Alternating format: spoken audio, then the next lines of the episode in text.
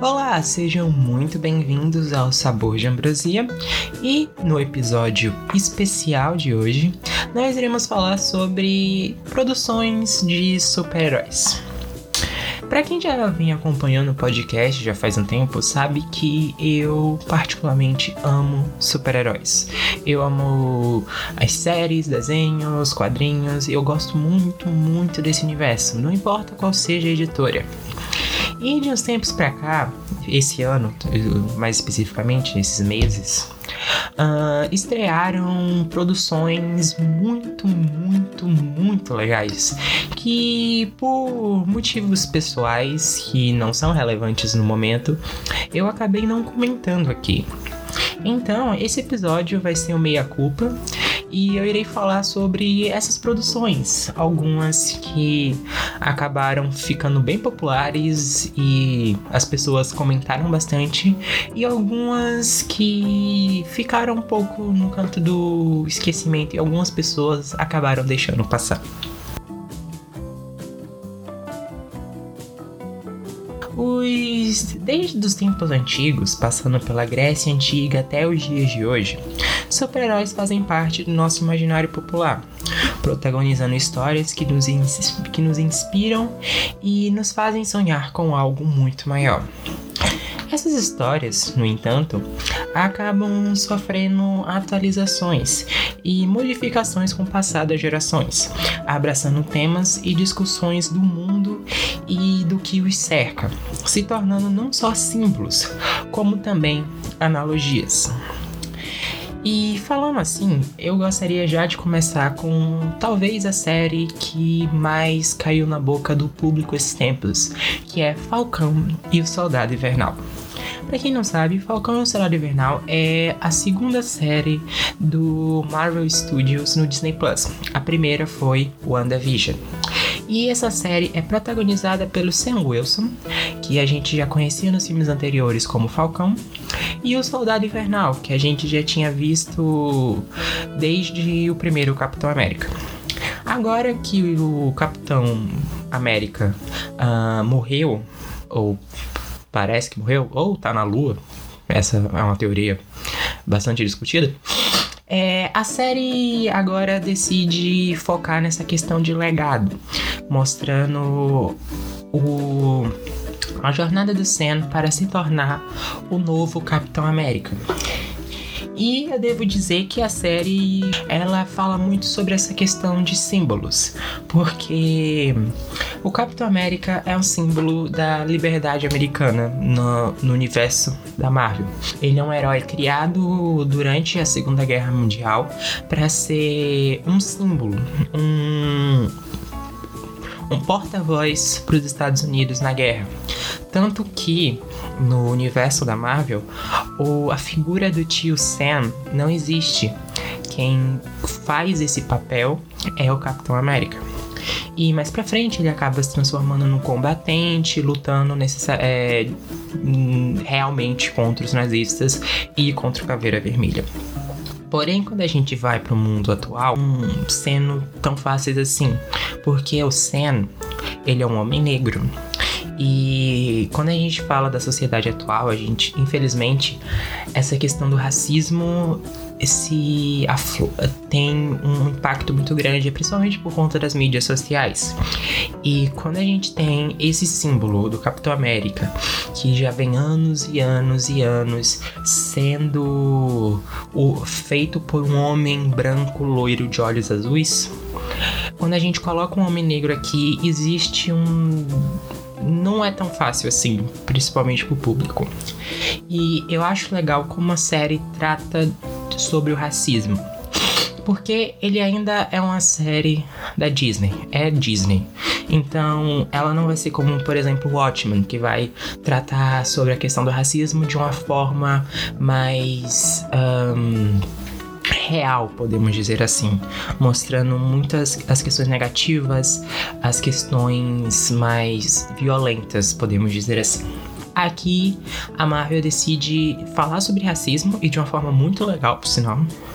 não legal racismo, legal a forma como eles tratam o racismo, mas de uma forma ainda segura. Então, você ainda tem sobre a questão dos policiais. Então, você tem uma cena onde o Sam é parado pelos policiais por ser um homem negro. Você tem a presença do Isaiah Bradley, que era um um Capitão América que existiu no passado, porém por ele ser negro, ele acabou sendo apagado da história. Na verdade, ele era um super soldado. A história do Isaiah Brad Bradley é muito interessante, enriquece muito o todo essa esse universo, porque ele foi um homem negro que foi usado como experimento é, pelos cientistas norte-americanos para reproduzir o soro do super soldado. É, não foi só ele, foram vários, mas ele foi o que mais deu certo. E durante um momento bem altruísta, ele foi ele acabou indo atrás dos seus companheiros que haviam sido capturados e em vez de ser recepcionado com, com honra e glória, como tinha acontecido anteriormente com Steve Rogers, ele foi preso considerado um, um, inimigo de guerra, foi usado como um rato de laboratório para os cientistas descobrirem o motivo do soro ter funcionado nele. Isso foi muito legal. Não só isso, mas agora falando dos outros temas que a série também trabalha.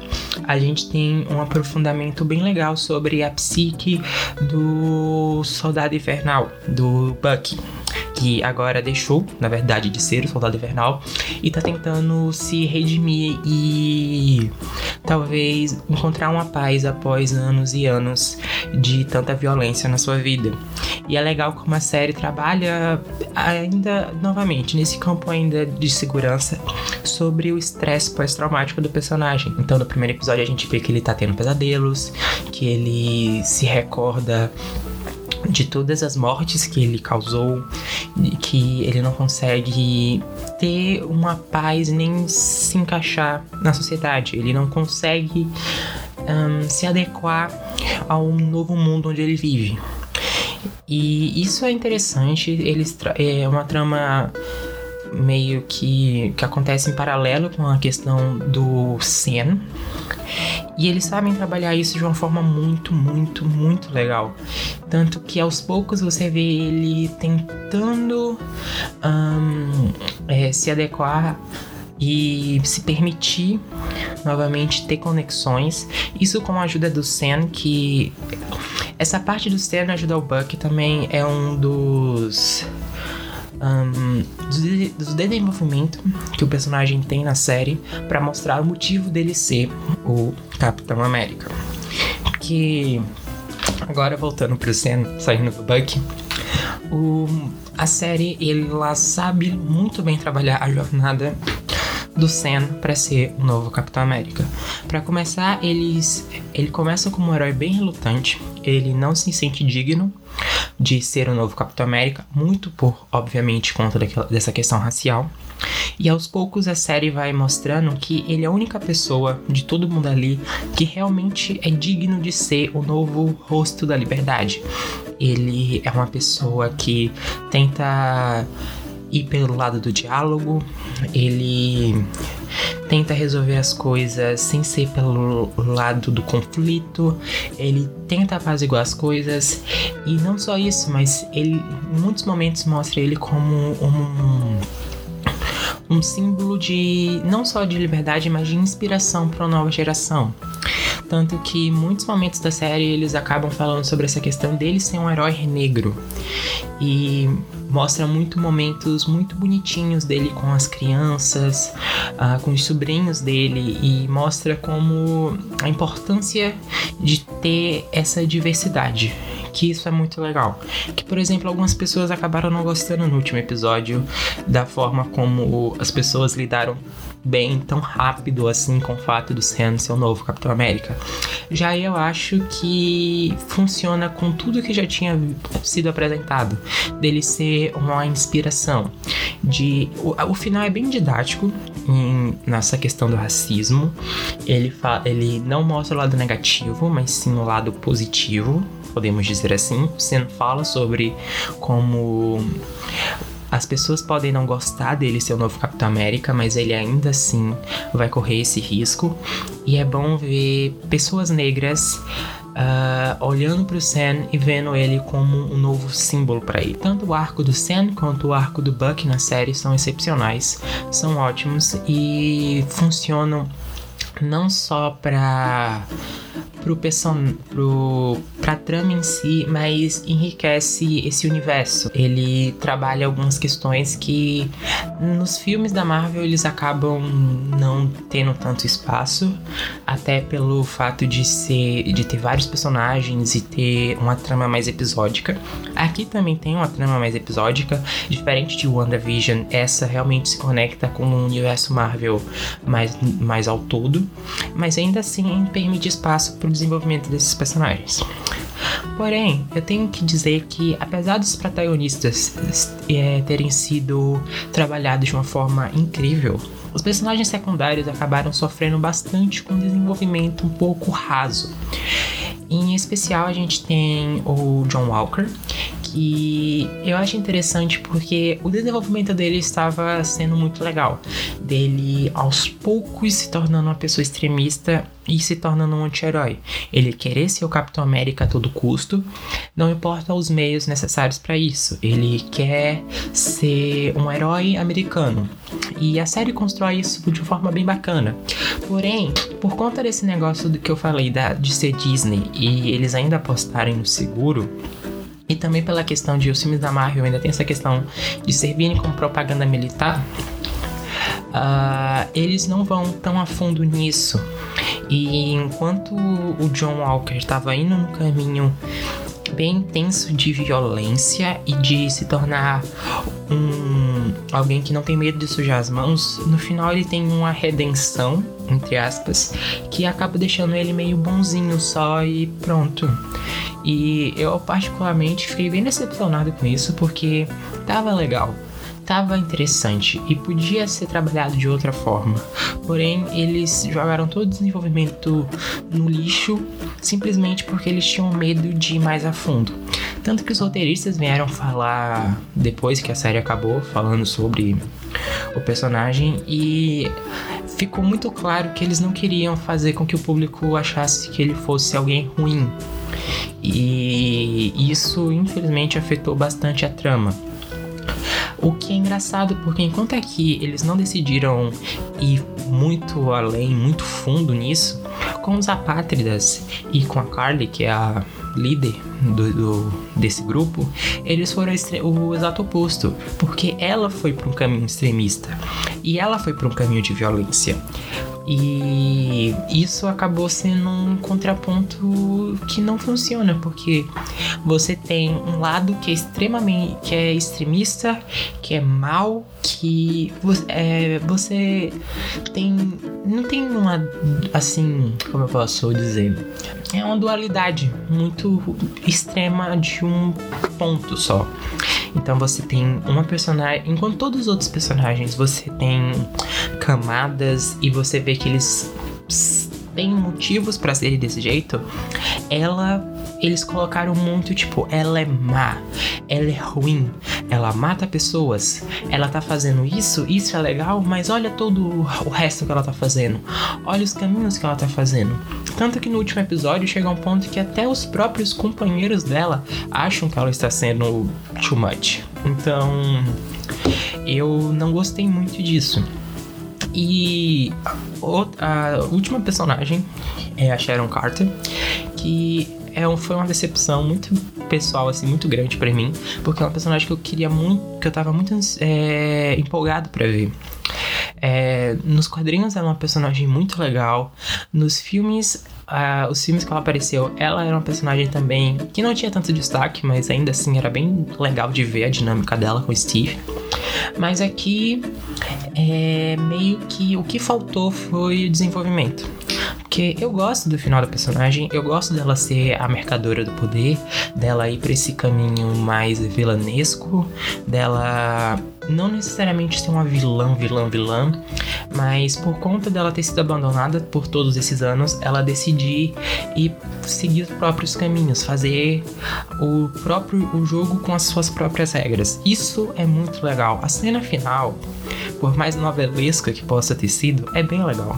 Porém, a personagem acabou toda esse, essa cena final acabou perdendo tanto impacto porque a personagem acabou sendo esquecida durante os episódios. Ela aparecia quase pouco e as poucas cenas ela era meio tipo. Em, é, são cenas rápidas dela mexendo no celular.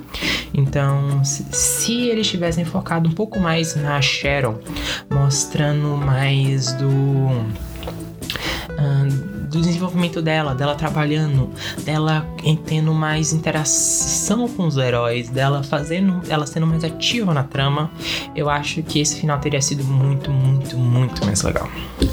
Em resumo, a série ela um, desenvolve bem seus protagonistas, infelizmente acaba tendo problemas na hora de trabalhar os seus personagens secundários. É uma série que investe bastante na ação, tem cenas de ações muito legais, tem um teor político muito forte e fala muito sobre essa questão racial. Ainda apostando num ambiente mais seguro e não indo tão a fundo sobre isso, mas isso não prejudica tanto assim a trama. É, acaba não indo tão a fundo em alguns momentos acaba prejudicando, em outros nem tanto. É, em questão dos protagonistas, eu acho que funciona bem, mas como eu disse, os secundários são prejudicados.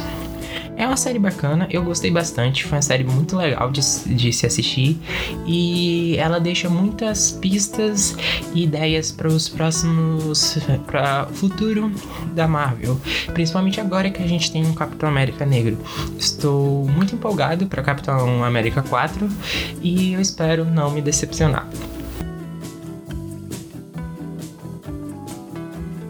feeling they might be a part of the big three. What big three? The big three. What big three? Androids, aliens, and wizards. That's not a thing. That, that's definitely a thing. No, it's not. Every time we fight, we fight one of the three. So who are you fighting now, Gandalf? How do you know about Gandalf? I read The Hobbit in 1937 when it first came out. So you see my point? No, I don't. There are no wizards. Doctor Strange is a sorcerer. Ah! a sorcerer is a wizard without a hat.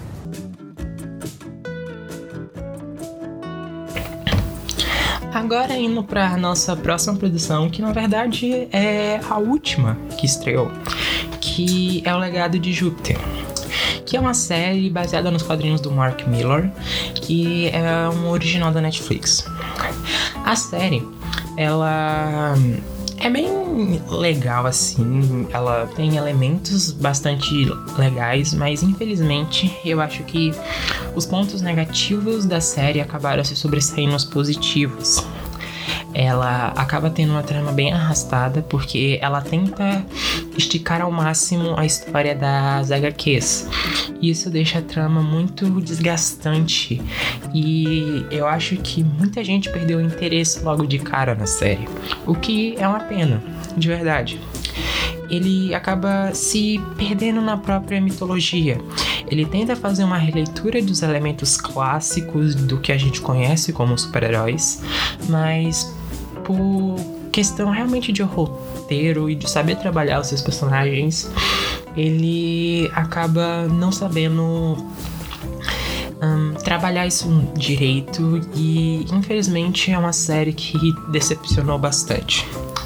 Um, eu acho que quest... eu gostaria de um ponto positivo que eu tenho para falar são os uniformes. Eu desde do, das imagens promocionais eu acho eles muito bonitos. Eles têm uma textura muito legal. Eles são meio bregas, mas de um jeito muito legal, muito bonito, na minha opinião. As perucas não são lá essas coisas, mas assim foi uma série que decepcionou bastante, mas tem. Assim, eu. Você ainda é divertida.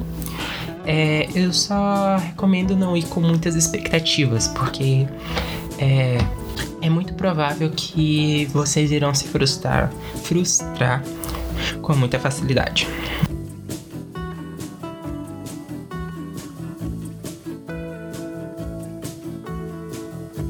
Mas falando dessa questão de releitura de elementos clássicos, eu gostaria muito, muito de entrar na nossa próxima série, que, assim, a gente ainda tá em maio de 2021, mas eu já considero essa série como uma das melhores do ano. De verdade, foi uma das coisas mais legais que eu assisti até agora. E eu, assim, recomendo com todo o meu coração que é a série Invencível da Amazon Prime Video. A série é baseada nas HQs de mesmo nome do Robert Kirkman, que é um autor muito conhecido por fazer é, os quadrinhos, por exemplo, do, de The Walking Dead, que são quadrinhos muito legais, por sinal, recomendo bastante. E o que eu gosto mais dessa série é que ela em que ela é em assim em teoria, é uma história de origem clássica de super-herói. Ela emula muitos elementos de personagens bastante clássicos, como o Super-Homem e o Homem-Aranha. Ela tem muito essa questão de um, um pelo menos na fase inicial, assim, de um maravilhamento do mundo de super-heróis. O Mark Grayson, que é o protagonista da série, ele é um adolescente que tem o pai, o Omni-Man, como o maior herói da Terra. E ele, por sinal, tem muitos elementos do Superman que são bem legais assim mas ele tem muito essa vontade de ser um super-herói. Ele quer ser um herói. E quando ele desenvolve seus poderes, ele, ele fica super empolgado e tem muito essa um, inocência Uh, meio que a gente que gosta de super-heróis tem, a gente imagina ter quando ganha, quando ganha poderes e tudo mais. E essa inocência do personagem acompanha ele durante a série quase toda. E é muito balanceada com o senso de responsabilidade. Então você tem um personagem tendo esse maravilhamento e inocência até do que é ser um super-herói em primeiro momento e aos poucos essa inocência vai sendo quebrada e o senso de responsabilidade dele acaba ficando muito, muito, muito pesado. E isso acaba sendo mais evidenci é, evidenciado porque é uma série, uma animação para um público mais adulto. Então ela investe bastante em cenas bem violentas, até gore, sendo em alguns, algumas coisas mais específicas, na minha opinião, sendo até mais pesadas do que séries uh, mais conhecidas desse gênero, como The Boys. Só que enquanto The Boys, na minha opinião, usa a violência como uma forma de sátira para fazer graça com todo o universo de super-heróis, Aqui é, a violência ajuda a criar um peso para a trama. Ela ajuda a, a fazer com que esse mundo seja mais crível, apesar dos super-heróis e dos poderes e tudo mais ele, ela ajuda a criar esse senso de isso, as pessoas podem morrer, as pessoas podem se machucar, tanto no sentido emocional, psicológico, mas também físico mesmo. Então, uh, a violência em alguns momentos é bem escrachada, mas ajuda a criar esse senso de perigo que ajuda uh, a trama fica mais densa com o passar dos episódios. E em alguns momentos até fica angustiante de assistir. E você vê que ser super-herói não é essas mil maravilhas como a gente e o Mark acredita. Eu também quero destacar muito o universo rico que a série tem.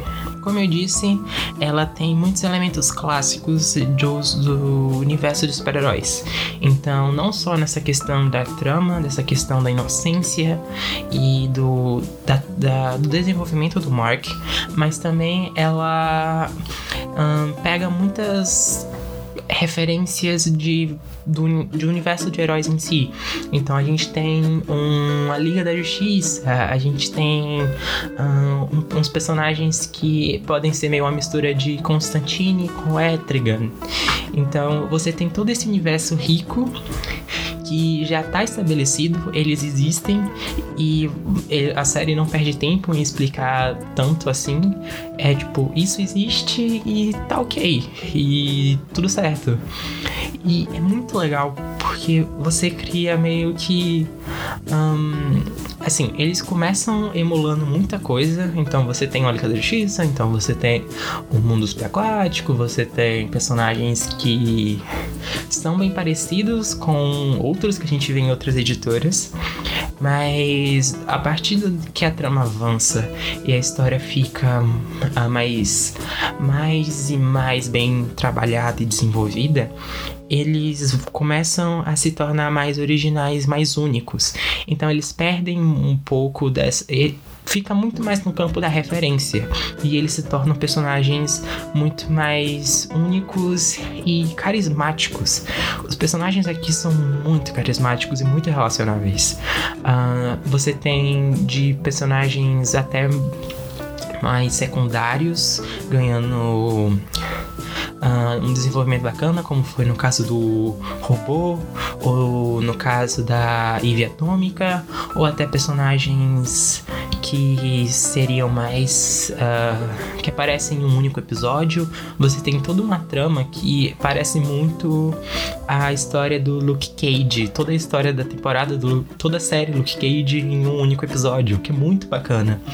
Você tem os personagens mais humanos assim ganhando destaque. Você tem a própria mãe do Mark que tem muitas. É, inicialmente assim, você tem muitas é, coisas de. Você. Ela podia muito bem ser uma personagem uma feminina meio deixada de lado, mas ela é muito bem desenvolvida. Tem até uns elementos, na minha opinião, muito de Lois Lane, assim, apesar dela não ser uma jornalista. Mas ela é uma personagem muito forte, muito legal e, e dublada pela Sandra Oh. Por sinal, falando na Sandra Oh, o elenco de vozes dessa série é maravilhoso. Você tem o Mark sendo dublado pelo Steven Yeun, que as pessoas, algumas pessoas devem conhecer também por The Walking Dead. Ele era o Glenn, mas também por Minari e tudo mais. Você tem o J.K. Simmons fazendo o Omni-Man, você tem um, a Zazie Betts, você tem o Ezra Miller, você tem de todo mundo nessa série. É maravilhoso, o elenco de vozes é maravilhoso. Mas a dublagem também é incrível. Uh, é sério, a dublagem aqui deve ser muito enaltecida. Eu assisti tanto é, legendado quanto dublado. Então, vale muito a pena essa série. É uma das minhas séries favoritas já do ano. O último episódio é incrível em ambas as formas e me fizeram ter um pouco de trauma em voltar a andar de trem algum dia, ou de metrô, no caso. Mas é uma série maravilhosa e eu recomendo com todo o meu coração. Tá na Amazon Prime Video, tem oito episódios, é maravilhosa e vale a pena, é incrível, perfeita. Eu amo de paixão. Procurando. Claro. Me avisa se eu puder ajudar de algum jeito. Eu não entendi esse sorriso. Eu fico pensando em tudo que eu enfrentei. Como tudo parece loucura. Mas saber que isso é só uma pequena parte de uma coisa maior torna a coisa mais. suportável. Sei lá, mas ajuda. Mas para finalizar, essa, apesar de Invencível ser uma série perfeita e maravilhosa, ela não é a última série que eu vim falar. Ela não é a cereja do bolo.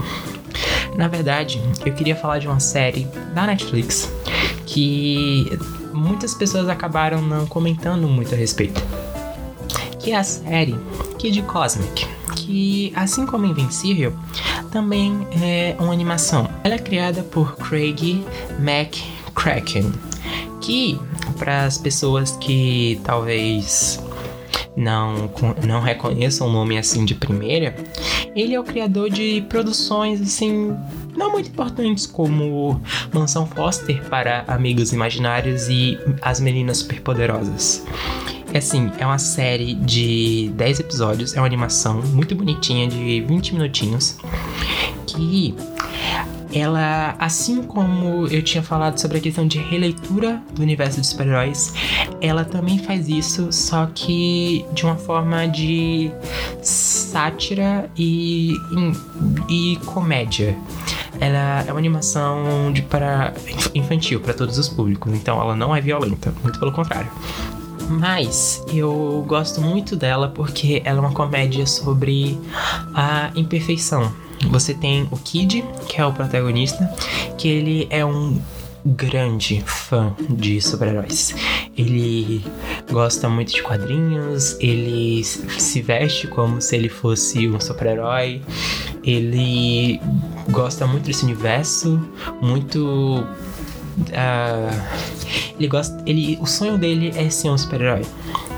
E por conta de um acaso muito grande do destino, uma nave espacial acaba caindo na Terra, perto de onde ele mora, que é num deserto nos Estados Unidos, que nunca especifico direito onde fica. Mas. Um, e lá ele encontra umas pedras do poder umas cinco pedras do poder, para ser mais exato. E ele transforma elas em anéis, bem ao estilo Lanterna Verde. E ele acredita fielmente que aquelas pedras têm poderes cósmicos e sobrenaturais. O que na verdade ele está certo. E é muito legal a forma como a série trabalha de uma forma cômica o desejo dele de ser um herói a qualquer custo. Então, ele fica. Uh, ele faz um vídeo tentando descobrir quais são os poderes das pedras. Então, ele fica vendo se ele tem poder de jogar laser, se ele tem poder de criar campo de forças, tem isso e tem aquilo. E é muito engraçado. E não só essa parte de de fazer piada com elementos clássicos, mas a série também um, brinca bastante com as expectativas. Ela quebra bastante as expectativas é, indo pra um. Porque ela é muito autoconsciente. Isso é muito legal dessa série. Ela tem autoconsciência dos clichês dos super-heróis. E ela usa isso ao seu favor. Então, você tem os clichês de história de origem, os clichês da expectativa do que seria um vilão maquiavélico, ou do que seria um time de super-heróis, ou até mesmo do fato do Kid, do que ele acredita ser um super-herói, da ilusão dele do que é ser um super-herói. E até um pouco de inocência também, na minha opinião. E aos poucos os erros dele, o as imperfeições de tudo, da quebra de expectativa que o roteiro, que por sinal é muito inteligente, muito divertido, cria, é que deixa essa série tão legal. Ela brinca com todas as referências de super-heróis, é, tem uns elementos até um pouco de Ben 10, na minha opinião. E ela fala muito sobre o que é ser um super-herói. E é interessante falar sobre isso porque, como eu disse, essa é uma série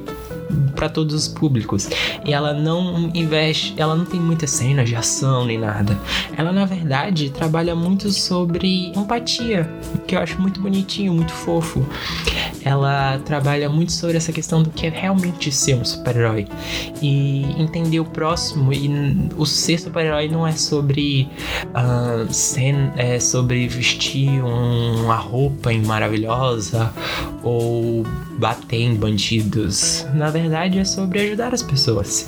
E honestamente, a mensagem que essa, essa animação deixa é muito bonita e é de verdade aquece o coração de uma forma maravilhosa.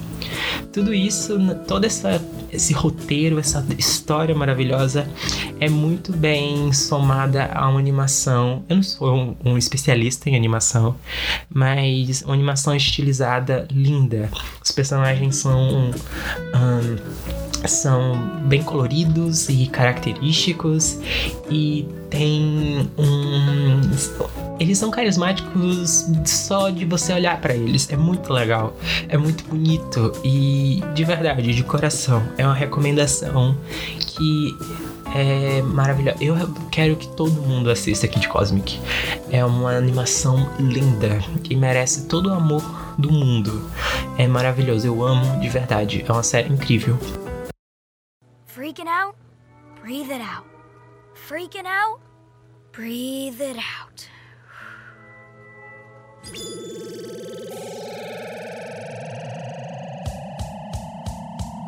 Wha- What?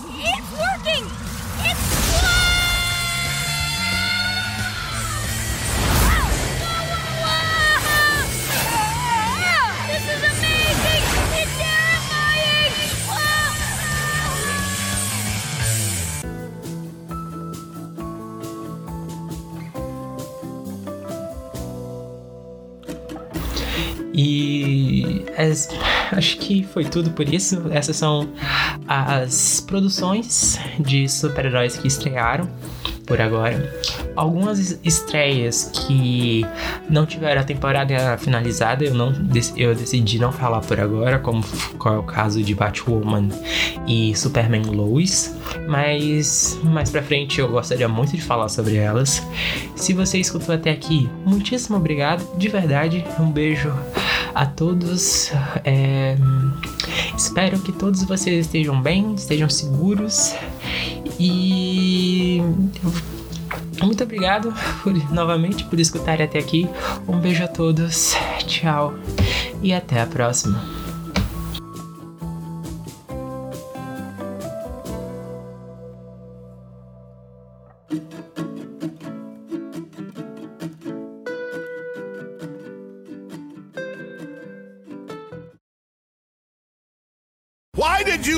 Do this? You're fighting so you can watch everyone around you die. Think, Mark. You'll outlast every fragile, insignificant being on this planet. You'll live to see this world crumble to dust and blow away. Everyone and everything you know will be gone. What will you have after 500 years? You, Dad. that. I still have you.